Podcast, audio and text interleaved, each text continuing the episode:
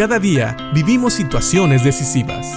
La Biblia nos da seguridad, nos anima y nos instruye. Impacto Diario con el doctor Julio Varela.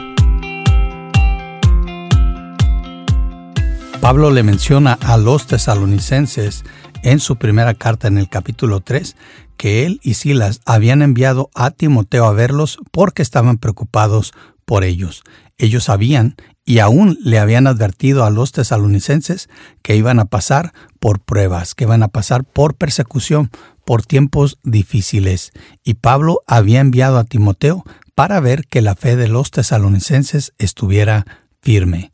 Esto es bueno porque Timoteo iba dispuesto a ayudar a los tesalonicenses a levantarse si es que habían caído en el engaño de Satanás. Pero sabes, es bueno ver cuando los creyentes, a pesar de las pruebas y a pesar de las dificultades, se mantienen firmes. Es un motivo de gozo y de una acción de gracias a Dios.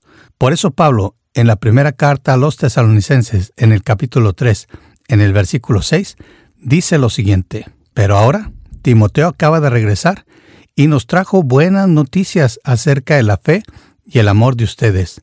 Nos contó que siempre recuerdan nuestra visita con alegría y que desean vernos tanto como nosotros deseamos verlos a ustedes. Esto era una buena señal, porque sabes, cuando un creyente rompe su comunión con Dios, normalmente también rompe su comunión con los hermanos. Un creyente que no está caminando con el Señor normalmente va a tratar de evitar la comunión con otros creyentes. Pero un creyente que ha pasado por pruebas y se ha mantenido firme, tiene gozo, se goza en la comunión con otros creyentes y sobre todo con aquellos que le han enseñado la palabra de Dios. Y en este caso nos dice Pablo que Timoteo les dijo tanto a Pablo como a Silas que la fe y el amor de los tesalonicenses estaba firme, que ellos siempre recordaban la visita que habían tenido y seguramente recordaban las enseñanzas que les habían dado y querían volverles a ver. Qué bueno es esto. Recuerda, cuando rompemos nuestra comunión con Dios, muchas veces vamos a romper la comunión con los hermanos y eso no es bueno.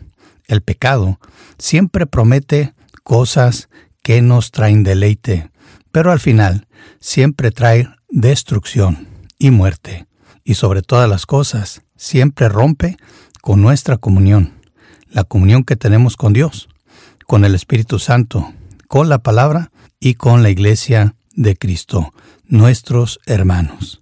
Así que pensemos en esto. Y sabes, cuando pecamos tenemos dos opciones. Nos podemos arrepentir y volver a la comunión, o podemos alejarnos, alejarnos de Dios, y eso nos va a dejar lejos también de nuestros hermanos y de su palabra. Así que piensa en esto y piensa en estas dos opciones, y espero que tanto tú como yo, siempre cuando le fallemos al Señor, busquemos la opción de restaurar nuestra comunión, de arrepentirnos, de dejar el pecado y volver a Dios y a la comunión con nuestros hermanos. Piénsalo y que Dios te bendiga.